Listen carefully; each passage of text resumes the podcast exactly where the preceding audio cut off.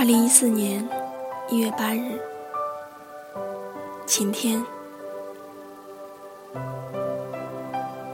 本来下定决心不再骚扰你，结果我还是食言了。也不知道我抽什么风，痛定思痛了一晚上，忽然发现，其实我一直是在自己的世界里喜欢你，却从来没有真正为你做过一些什么事情。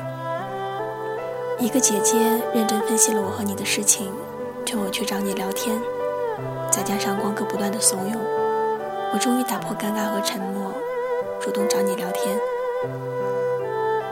其实一月三号晚上就想给你发消息了，但是一直纠结着第一句话该说些什么呢？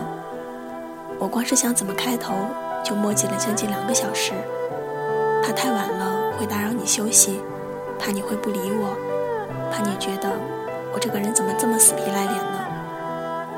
直到纠结到凌晨一点多，我才默默的关掉了手机。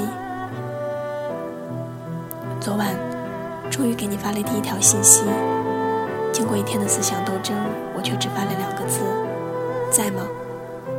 然后就是漫长的等待。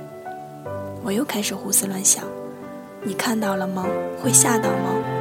是不是不想理我呢？十九分钟后，你回复我了，就一个字，在。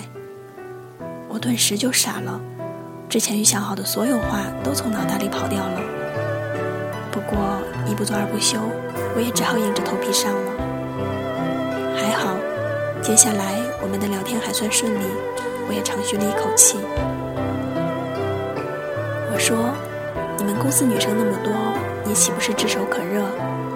你说都是姐姐，可不敢有非分之想。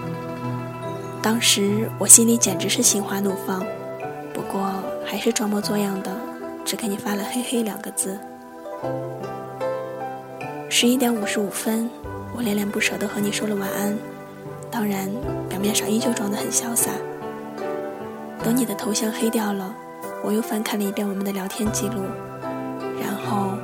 一个人在黑洞洞的房间里捂着嘴偷乐。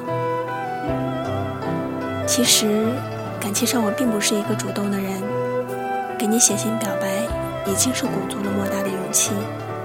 既然现在我又迈出了一步，就让我继续勇敢下去吧。陪伴是最长情的告白，能与你一同度过一段时光，我已经感到知足。第三十六封信。